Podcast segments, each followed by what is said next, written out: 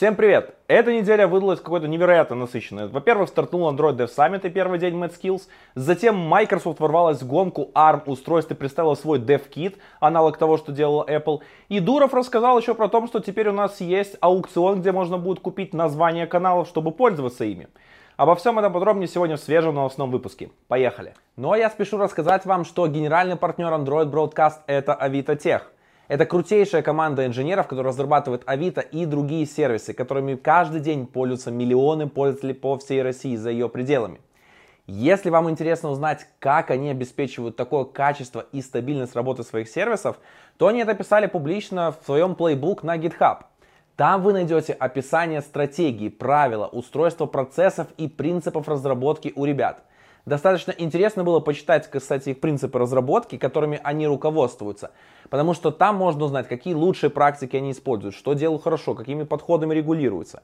Ссылочку на это вы найдете в описании к этому видео. Рекомендую вам ознакомиться, что-то можете почерпнуть интересное для себя.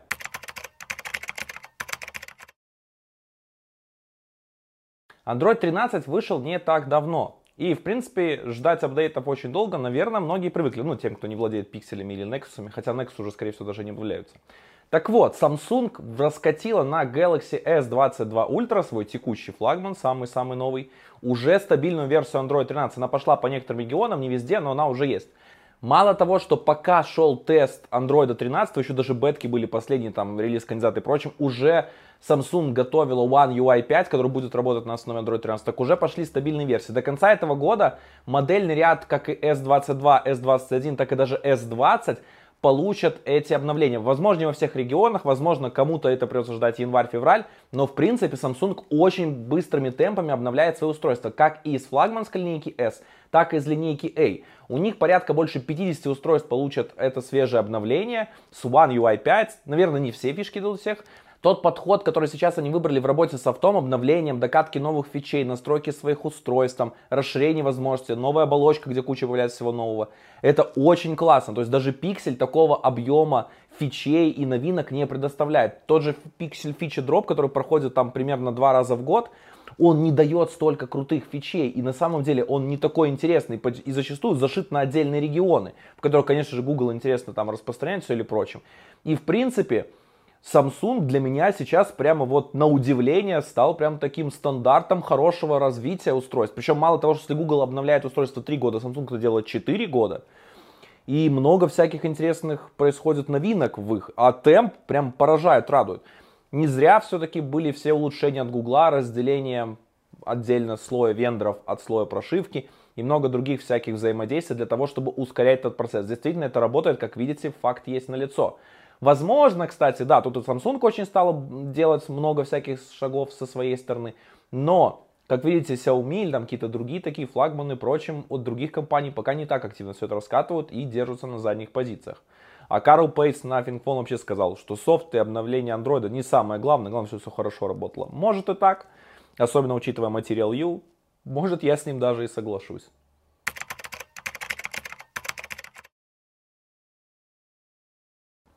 Вышел в Chrome 107. В принципе, что такого, браузер, причем тут на мобильном канале.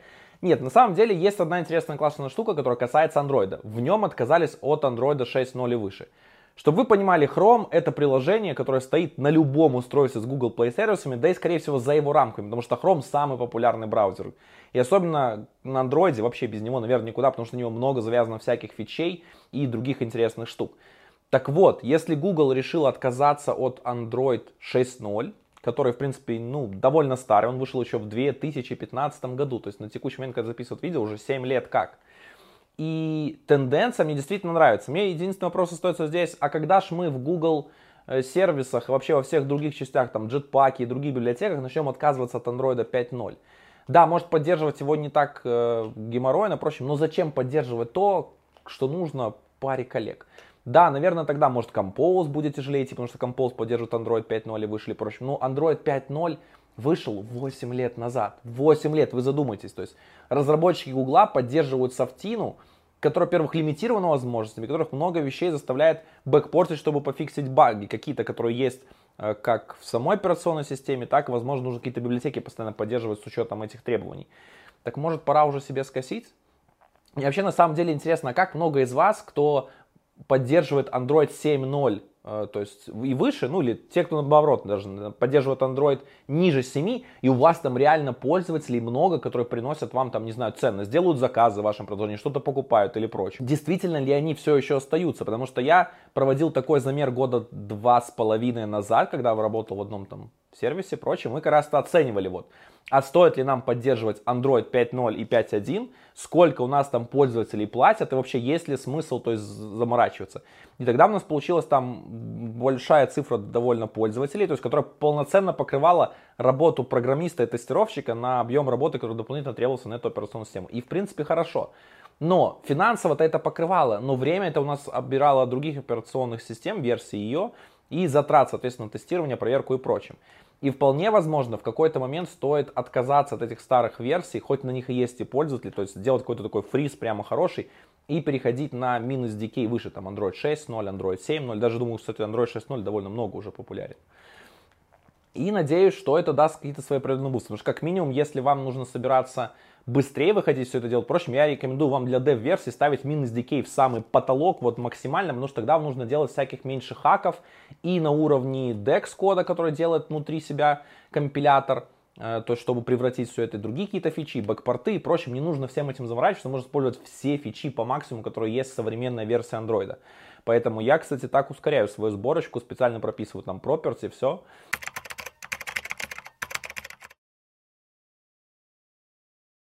Вдруг с того не возьми, на канале Android Developers вышло видео, э, что нового в Android играх. И они как раз решили посвятить, что такого важного происходит в Android 13. Ну, во-первых, э, на Pixel 7 и 7 Pro появился Game Dashboard. Примерно это то же самое, что Game Center или какой-то всякий бустер для производительности в играх, впрочем, который есть уже на многих устройствах, но вот теперь он официально есть на Google Pixel.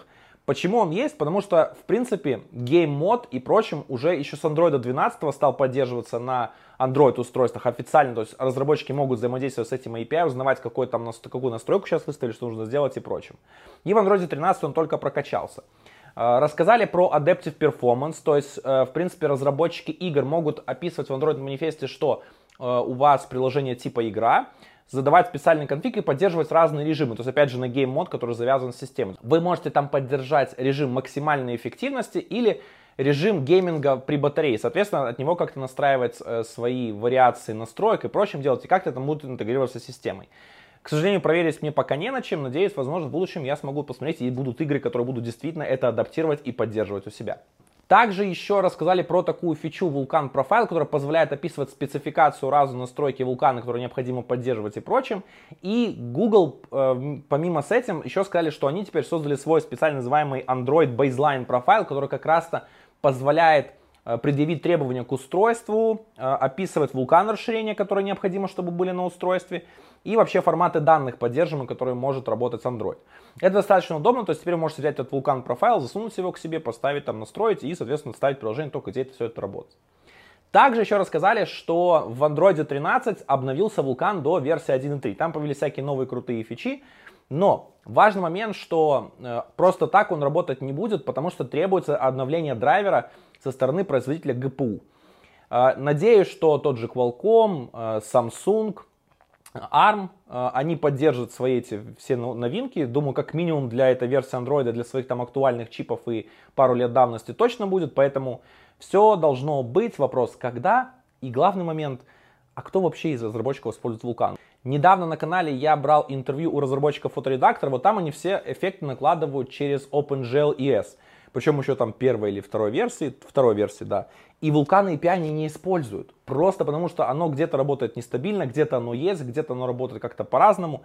И опять же происходит, вроде бы на спецификации все это есть, количество устройств с этим растет и прочим, но по сути получается, что использовать OpenGL ES это самый верняк. Особенно учитывая, что он апдейтится вместе с операционной системой. То есть фактически, если хотите использовать новейшие фишки, вам нужно либо писать несколько шейдеров для вулкана, либо вам нужно будет, э, соответственно, поддерживать минимальную версию, которая имеет там backward compatibility Э, с новыми версиями, с 1.0, например, можно запустить на 1.3.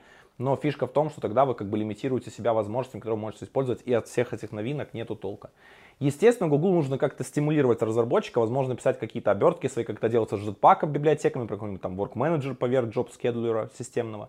Что-то нужно аналогичное для графического API. Но, в принципе, какие-то штуки из этого, наверное, закрывают движки или там Unity или прочим. Но многие разработчики есть, которые вот как раз-то шейдеры напрямую используют. Все-таки хотелось бы видеть какие-то такие готовые решения, которые позволят получать перформанс из-за того, что у тебя девайс с новой операционной системой, самой свежей, то, что у тебя там есть поддержка GPU драйвером, все, все, все круто, но разработчики просто этого не делают, потому что это слишком большая фрагментация, и очень много нужно усилий потратить, чтобы оптимизировать их для флагманов дорогих. Хотя, с другой стороны, думаю, тех, у кого флагман и прочим, скорее всего, за ваше приложение и заплатят. Но достаточно ли таких пользователей, чтобы покрыть затрат на них? Опять все встает в экономику. В счет мои менеджерские корни начинают говорить, что уже не нужно сделать что-то классно, нужно сделать то, что будет экономически выгодней и прагматичнее. Вот как меняются разработчики с опытом.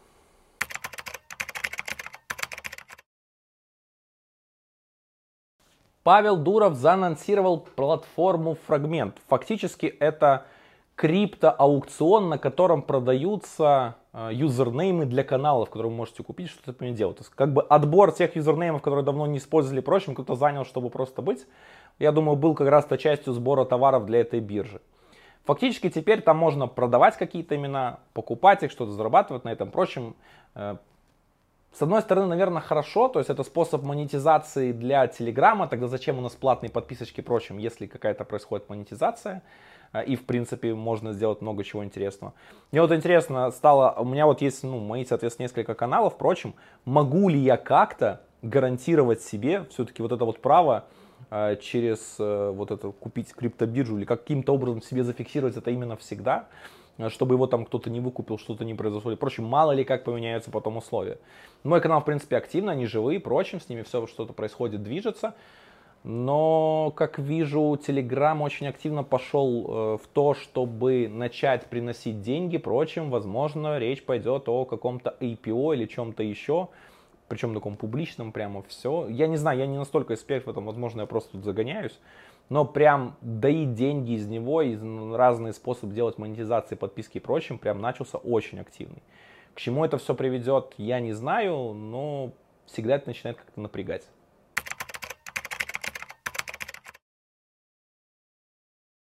На этой неделе еще произошел целый парад новостей от э, App Store мобильного приложения, в котором вы можете скачивать другие приложения на iOS. Ну, вдруг кто-то не знает.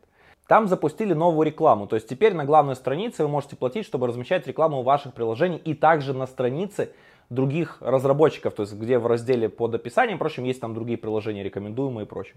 Оказалось, что многие крупные разработчики стали от этого сильно негодовать. Причина в том, что, например, под их приложениями, которые там имеют хорошую репутацию и прочим, начали рекламироваться всякие приложения там онлайн-казино или какие-то другие вещи, которые они не очень бы хотели, чтобы размещались рядом с их брендом прочим. Но никак влиять на контент, который там может размещаться, они не могут. То есть Apple, конечно, молодец, нашла себе новый способ монетизации и прочим, но полностью игнорирует авторов и их репутацию. А у многих там действительно это миллионы, э, даже сотни миллионов могут быть скачаны суммарно их приложений на странице их разработчика, прочим. И, и у них вместе рядом где-то там появляется вот как раз-то реклама казино, как в рекомендуемых приложениях, которые могут быть интересны. И Естественно, может быть связь с их брендом, потому что на их странице подсветилось, то есть пользователи многие не любят во всем этом разбираться, и в итоге будет такое, что вот а что с вашими там приложениями это рекомендуется, прочим, потому что может быть наезд на компании. Я понимаю их. Примерно та же самая фигня случилась э, с Телеграмом, когда они ставили возможность в каналах показывать рекламу. То есть ты как автор ее не видишь, то есть тебе она не показывается, ее видят только подписчики э, твоего канала. Но что там попадает, прочим, может быть вообще прям черт пойми что. Э, это было, кстати, интересно очень на примере одного блогера. Он э, был амбассадором банка Тиньков. И у него в канале там на сотни тысяч подписчиков в Телеграм показывалась реклама Сбера. И как бы, ну вот так как ему теперь выглядит и прочим. То есть, хотя он никак повлиять на это не может, ничего не может указать, прочим, он просто показывается реклама Сбера в его канале, когда он активно пушит за Тиньков. Потому что там даже посты, блин, были за Тиньков. Но тут у него посередине реклама Сбера. И вот, ну блин, короче, прикольно. Помимо этого, еще началась, конечно, новая волна гонения на App Store за то, что они не дают нормально развиваться. Spotify начал не гнать, потому что Spotify появилась возможность продавать аудиокниги, ну, то есть кому-то продавать, кому-то покупать. И Apple запретила таким образом это делать э, для Spotify просто потому, что типа все цифровые покупки должны идти через App Store, соответственно, комиссия 30%. Ребята из Spotify начали говорить, что действительно правила Apple часто меняет под себя, трактовка их неоднозначна, и прям нет какого-то вот именно регулирующего органа, в который можно просто пойти, чтобы это было понятно, прозрачно и все, как это делать. Та же, кстати, самая фигня случилась и с платными постами в Telegram. Совсем недавно там запустили возможность, что авторы каналов могут опубликовать пост, который для его просмотра требует оплаты за него. Модель покупки поста, чтобы посмотреть какую-то информацию. С одной стороны, довольно интересно, например, так можно монетизировать свой эффективнее контент и делать какие-то вещи. Прям хорошая штука, что Telegram развивается и дает авторам новые возможности. Но с другой стороны, эту возможность буквально сразу же отключили на айфонах, ну и вообще на любых Apple девайсах, потому что Apple сказала, что нельзя оплачивать это через э, собственный платеж от Telegram, это нужно делать через э, Apple Store. То есть э, по-другому никак. То есть ты платишь в App Store за эти покупочки, либо там, не знаю, пополняешь баланс или что-то, и с него платишь, соответственно, за эти посты. Просто потому что 30% нужно отстегивать всем. И вот тут опять же встает очень тонкая грань. А где вот этот электронный товар, который должен оплачиваться через App Store, вот именно действительно, что там внутри приложения и прочее, и где вот этот внешний товар, потому что фактически э, авторы продают там свое какое-то творчество, впрочем, которое не привязано конкретно к приложению. Но как за платформу фактически просто потому, что опубликовано в Telegram, ты должен заплатить и комиссию в App Store, и, наверное, какую-то комиссию, соответственно, Телеграму. И вот это вот все себя зажирает, и это уже просто ненормально. Я на самом деле жду, когда уже начнется какая-то нормальная регуляция вот этих всех подписок, магазинов, впрочем, на высоком уровне, там на уровне ЕС, на уровне Штатов, впрочем, потому что сейчас что Google Play, что App Store, они могут менять правила как хотят, делать им как выгодно. И самое главное, даже эти правила они трактовать могут как угодно, потому что трактовки можно легко поменять. Нет никаких там, скажем, у них ни санкций, ничего. То есть они в этом деле вольны делать что угодно. Это прямо вот монополия в жутком виде, особенно на App Store, где ты не можешь поставить альтернативный магазин.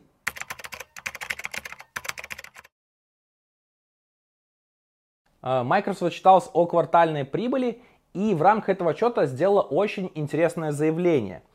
Они сказали, что доход GitHub составляет 1 миллиард долларов по сравнению с 200-300 миллионами на момент приобретения. Это было в 2018 году. То есть Microsoft смогла поднять выручку GitHub в 3-4 раза. И это прям сумасшедшие результаты. Да, конечно, там появилось много новых сервисов. Э, там появился GitHub Copilot, э, появилась э, GitHub Actions, то есть множество всяких интеграций с облаком. Там можно хранить артефакты и прочим. Действительно, GitHub очень сильно накачался возможностями, конечно, благодаря, потому что за ним еще стоит Cloud от Microsoft, который тоже позволяет реализовывать эти фичи. Многие думали, что с покупкой, соответственно, этого сервиса начнется какое-то активное закрытие, больше монетизации. Массово помню, как люди уходили из GitHub и переходили в GitLab.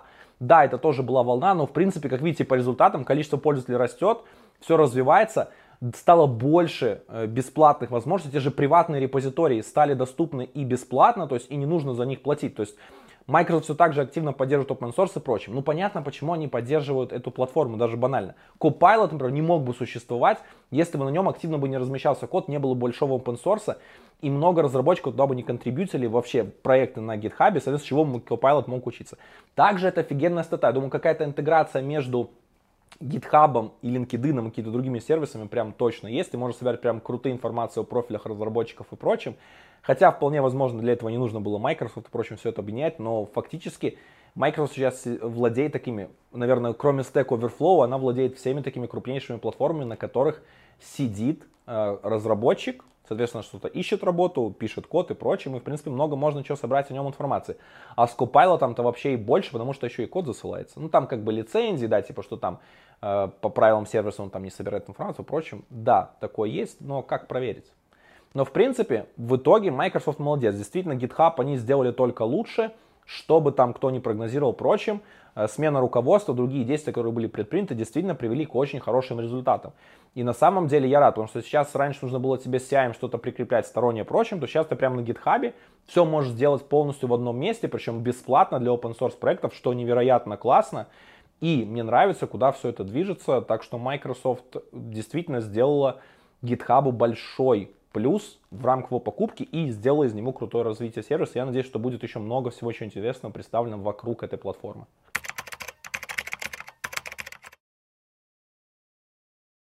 Microsoft анонсировала свой Windows Dev Kit 2023 или еще его называют Project Volterra. Фактически это не топ, а как был Mac Mini, первый тестовый, который представили именно еще на Apple A12, который позволял на нем уже начинать девелопить ARM приложение. Фактически и эта коробка есть то же самое. Она похожа форм-фактором, она действительно стильная, хорошая, стоит она 700 долларов. В ней стоит Snapdragon 8 Gen 3, Э, там очень много говорят про AI, про всякие улучшения, прочим, но Microsoft активно начинает сейчас форсировать переход на ARM и его поддержку. Они поняли, что у Apple это удалось, все сделалось хорошо и прочим, соответственно, нужно в эту гонку тоже ввязываться. Сейчас чип там стоит чужой, но я думаю, вопрос, когда действительно они перестанут делать какие-нибудь там чипы на рефере на основе чего-то и начнут активно производить свои, тоже, наверное, не за горами. Но правильный шаг, чтобы не откладывать это время, но правильный шаг, чтобы не откладывать это, не ждать, пока не сделают свой чип, и уже начинают что-то активно делать. Они свои все инструментарии разработчика тоже уже переводят э, на ARM, то есть Visual Studio последняя, которая сейчас там доступна в превью, она уже полностью поддерживает на ARM и ранится на нем. Э, также уже э, .NET 7 тоже, тоже поддерживает ARM, все это будет делать. То есть, грубо говоря, для разработчиков сейчас как раз уже есть время, когда можно адаптировать полноценно. Помимо этого есть режим, конечно, для, если у вас установлен сразу Windows 11 на ARM машине, там будет у вас режим для того, чтобы запускать x86 э, приложение на ARM. Помимо этого, если у вас стоит сразу Windows 11 на ARM машине, то у вас будет режим для запуска x86 приложений на ARM, то есть эмуляция как раз вот этих инструкций и прочим, соответственно, вы сможете что-то все использовать. Э, первые отзывы, которые там люди дают, говорят, действительно все очень классно работает, особенно нативный софт на ARM, который там как для разработчиков сделан и прочим, уже от Microsoft готовый. И они говорят, что действительно все хорошо, тихо, э, не шумит, не нагревается, прям шикарная машинка. Э, тот софт, который на x86, соответственно, эмулируется на ARM, его запуск тоже работает неплохо. Но это пока все слова, действительно нужно увидеть прям какие-то там показы, перформанс-тесты и прочим.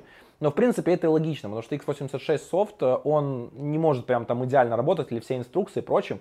Но то, что Microsoft под, прям показала свою тенденцию, стремление в ARM, создание тонких, легких ноутбуков, по примеру MacBook Air, который действительно показал, что можно сделать ноутбук с пассивным охлаждением, который будет долго работать и выполнять достаточно мощные задачи. Там банально на нем 4К монтировал без всяких проблем. Это еще на Ares M1. Э, и действительно, это тренд новый, в который все будут идти. Интересно, как в этом тренде уживется Intel и AMD э, со своими чипами и прочим, потому что действительно у них это пока топки, а новое поколение Ryzen 7 э, и Intel 13 поколения только показывают, что они становятся еще большими топками, либо производительность не получается существенно увеличивать, если не делать из них еще больше топку. И ARM тут прямо вот действительно next gen, то есть прямо вот next gen процессоров и следующее поколение, с чего можно выжимать много делать чего интересного. Так что я действительно жду, когда Windows 11 полноценно начнет запускаться на ARM. Э, я жду, когда софт туда начнут адаптировать и прочим. И первое железо прям полноценное на хороших ARM чипах. Интересно, кстати, вот будут ли опять это какие-нибудь Snapdragon, какие-нибудь там спецверсии или прочим. Или действительно компании начнут работать активно над чем-то своим. Там Samsung, у которых есть в этом опыт. А, возможно, что-то ARM начнет активнее представлять сразу какие-то рефы э, для ядер и для GPU, прочим, именно направленные на э, компьютеры, там, на ноутбуки или на стационарные компьютеры. Но действительно, переход Apple на ARM показал всему миру, как и софтовым компаниям, так и железным компаниям, что ARM может и может очень хорошо, особенно при качественной адаптации софта, э, когда есть свои технологии, фреймворки и прочим. Поэтому ждем. Я думаю, что 5-10 лет и потребительское железо а, как минимум для большинства пользователей, которым нужно там работать с офисным задачами и прочим, перейдет на ARM и уже будет выпускаться только с ним. А профессиональное железо, возможно, будет оставаться, но пока действительно это будет что-то сильнее, быстрее, прям вот на порядок лучше, чем могут предоставить машины на ARM. Но вопрос, а как долго они смогут это делать и куда будет все это двигаться, очень интересно. Я думаю, что время x86, x64 на пользовательских устройствах начнет подходить к концу и останется только там сервера и прочим. Хотя и сервера на армии это тоже что-то невероятное. Можете почитать, посмотреть, потому что там есть такие показатели и с таким количеством ядер и прочим, что и не снилось это близко Xeon и Threadripper.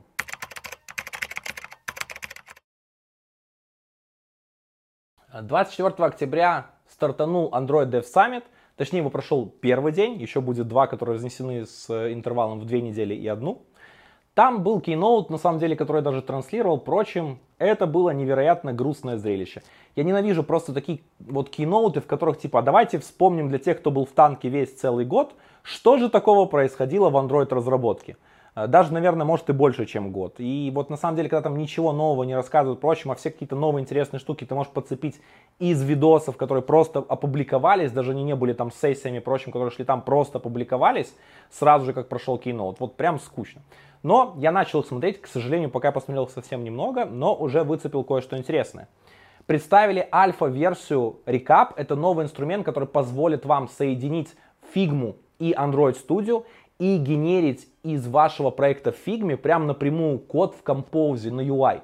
А, там прямо из Android Studio можно будет все это обновлять, подтягивать изменения. То есть можно будет полноценно описывать вашу дизайн-систему, все. Важно, это сейчас альфа-версия. Я видел, что уже начали писать, что там какой-то странный код генерит, прочим.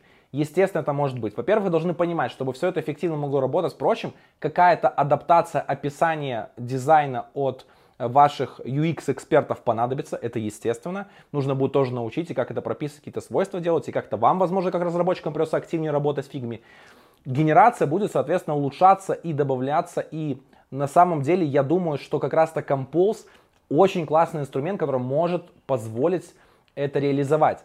Потому что действительно в нем весь дизайн, любой элемент дизайна, это как функция, которую вам просто нужно сгенерить или создать их несколько. Можно очень эффективно это распределять если сделать правильный подход с какими-то ограничениями, которые определенно может, вот, соответственно, реализовываться таким образом автоматической генерацией, это будет классно.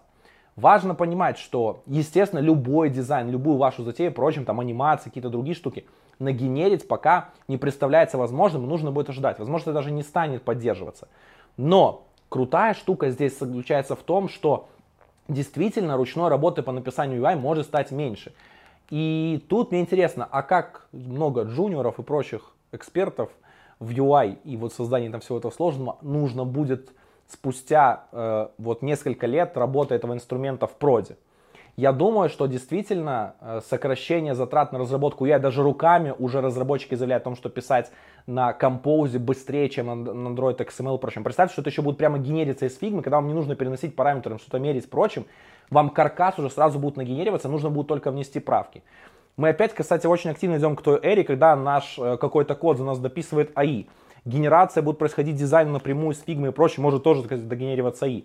И мы уже становимся такими прямо код-ревьюверами автоматических tools, и, соответственно, будем просто смотреть, что они там написали, э, что сделали все хорошо или прочим, и просто это подтверждать, там какие-то pull реквесты их прямо сабмитить.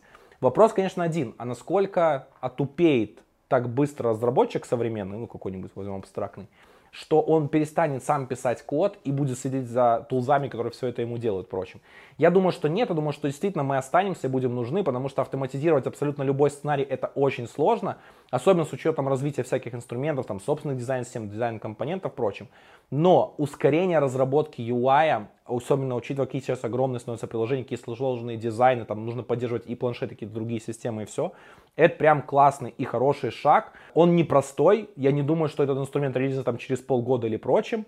Время ему нужно, но это наше будущее, к которому нужно адаптироваться, привыкать, поэтому однозначно попробуйте, посмотрите и следите за новостями. Я их буду, естественно, рассказывать все вам э, в телеграм-канале Android Broadcast и в этих выпусках новостях, либо здесь, либо на Бусте.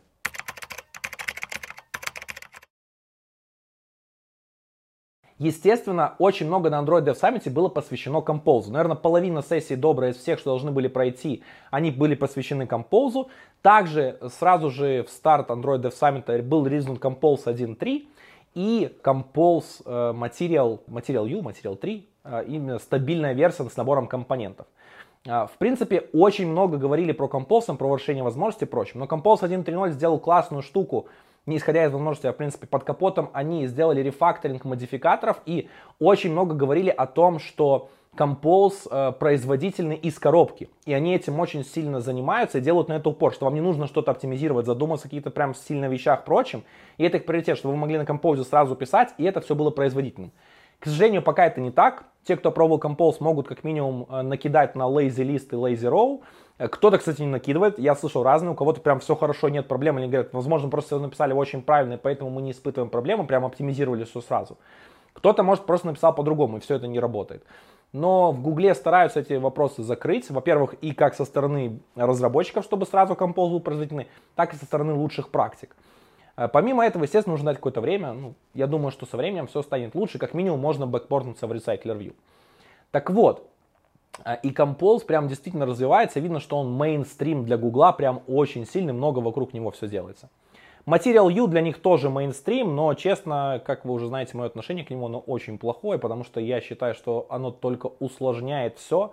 И также даже первый релиз э, Compose Material U, он не дал много всяких э, элементов, там, которых нужны. Дал самые там базовые, там, кнопки, чекбоксы и другие, например, там какие-нибудь дейт-пикеры или какие-нибудь диалоги стандартные для выбора каких-то элементов, в нем, соответственно, этого нет. Вам нужно просто вызывать тогда либо э, из стандартных компонентов, которые построены на view, там, на фрагментах и прочем, и пользоваться ими, возвращать. Ну, либо какие-то искать библиотеки, которые все это могут сделать. Как обычно, материал э, компоненты, они вообще, в принципе, развиваются не быстро. Я помню, когда был Material 1.0 был представлен в 2014 году вместе с Android 5.0. Получилось так, что нормально компоненты к нему, библиотека стандартная, прочим, дополнилась через года два. Когда уже начали активно там говорить про Material 2. И как бы сейчас, кстати, на самом деле Material 3 был представлен э, в прошлом году с Android 12 вместе. Компоненты к нему именно э, под View систему появились довольно быстро и хорошо, то есть как бы тут я не могу ничего сказать. Compose появился только сейчас, но в принципе Compose релизнулся полтора года назад и материал там, кстати, уже много было сразу из коробки, они с учетом этого все делали. Но сейчас именно добавили поддержку Material U, где вот там есть динамические цвета, всякие компоненты, которые переписаны с учетом Material U. И понятное дело, что другие библиотеки предыдущей версии дизайна, вот Material 2, они поддерживаться особо не будут, потому что для них флагман это Material U, его нужно вкладываться. Хотя, возможно, пока не все там додевелопят прочим, уже представят Material 4 и начнут пропихивать его. Кому-то же ачивку надо будет в Гугле получить и повышение дальше.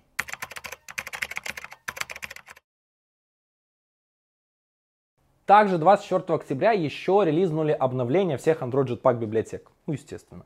Так вот, э, там, в принципе, да, самое крупное, что там был релиз, это именно Compose 1.3.0. Но помимо этого в Paging 3.2.0, который сейчас в разработке, представили специальный артефакт для юнит-тестирования пагинации на всех слоях архитектуры.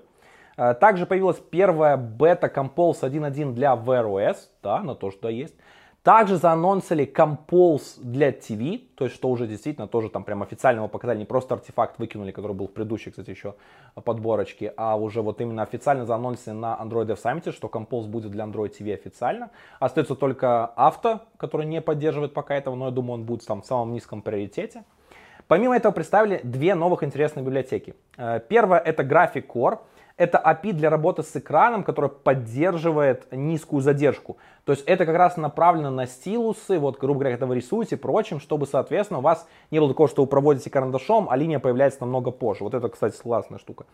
И также еще она содержит различные враперы вокруг OpenGL, кстати, который как раз-то говорил про, когда мы говорили про Vulkan 1.3 и прочим, что будет полезно. Вот как раз-то, видите, по-моему, все начинает что-то куда-то двигаться.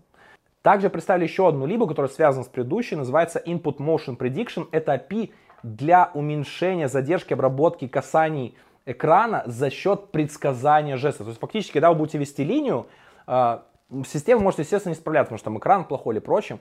Но вот эта библиотека сможет вам помогать, а что хотел сделать пользователь на основе там его движения или прочим. Технология нечто похоже на то, как сейчас делают в современных видеокартах, когда там берут кадры и с помощью АИ их просчитывают наперед. В принципе, система та же. Что лежит под капотом, я пока еще не знаю, не копался, не смотрел, только вот увидел анонс. Нужно еще подождать, но в принципе уже интересно, что как раз такие технологии с предсказанием прочим внедряются в Android, чтобы ускорять его, когда у вас не самый быстрый экран или невысокая частота Э, сенсорного слоя, который способен там распознавать касание или прочим на бюджетных устройствах. Но вы за счет как раз-то каких-то алгоритмов прочим сможете ускорять обработку и показывать что-то быстрее прорисовывать. Это интересный подход. Э, будет ли там всякие АИ, нейроночки или прочим, будем смотреть. Но Google прямо активно вот что-то нас ведет в эту эру, когда нам придется интегрировать в такие штуки всякие интересные инструменты.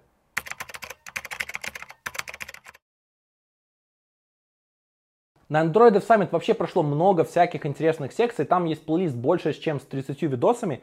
Я потихоньку все их смотрю, и когда видосы смотрю, что-то интересное там нахожу, рассказываю, соответственно, сразу буду вам публиковать. Как раз-то вот одно такое видео посмотрел касательно профилирования. То есть, чтобы мерить корректно performance, его нужно мерить на релизном билде, действительно, вот, с которым пользователь будет взаимодействовать. Но зачастую мы это делаем именно на дебажном билде. Там в видео коротком, буквально 5 минут, очень наглядно показали, в чем проблема э, отрисовки приложения в дебажном режиме и в релизном режиме, и рассказали про специальный режим Profileable, который работает с Android 10 и выше. Как раз это позволяет собрать вам релизную сборку, но с возможностью подключения туда профилировщика и отслеживать performance приложения. Просадка есть по сравнению именно с чистым релизным билдом, но она минимальна и вначале только видна, когда вот разогревается приложение, но дальше оно прямо работает практически один в один, что позволит вам оценить полноценный performance. И если вы используете библиотеки Jetpack, э, Benchmark и, соответственно, вот этот Profileable Build, вам будет прямо все классно. Включить его довольно просто. Инструкцию на пост, где все это описывал, скину вам э, в описании к этому видео, можете посмотреть. Но действительно, Google вот очень упарывается перформансом и том, что мы сделать все хорошо, быстро и красиво. Мне это очень нравится в последние годы. И действительно, э, видны результаты, как и внутри. И действительно видны результаты как внутри самого андроида, так и у разработчиков. Потому что много дается инструментов для них удобных, как и понимать производительность, так, соответственно, ее ускорять. Например, там baseline profiles. Ну а на этом у меня все. Э, всем большое... Ну а на этом у меня все. Действительно, неделя выдалась довольно насыщенной и интересной. Я ухожу смотреть Android Dev Summit и выгребать оттуда интересное всякое из сессий, которые проходили, потому что Keynote был бесполезным, как видите, оказался. Но я думаю, там точно можно найти много всяких полезных как рекапов, так и новинок, которые произошли, которые мало чего-то рассказали. Поэтому следите за всеми новостями в телеграм-канале Android Broadcast. Все самое самое, что я там буду находить, буду публиковать прямо в первую очередь там, а основные ключевые моменты буду подсвечивать видео, которые как и также будут выходить и здесь YouTube в публичном доступе, так и в закрытом доступе частично будут выходить для патронов на Бусте. Ну и по традиции, всем хорошего Android, пока-пока.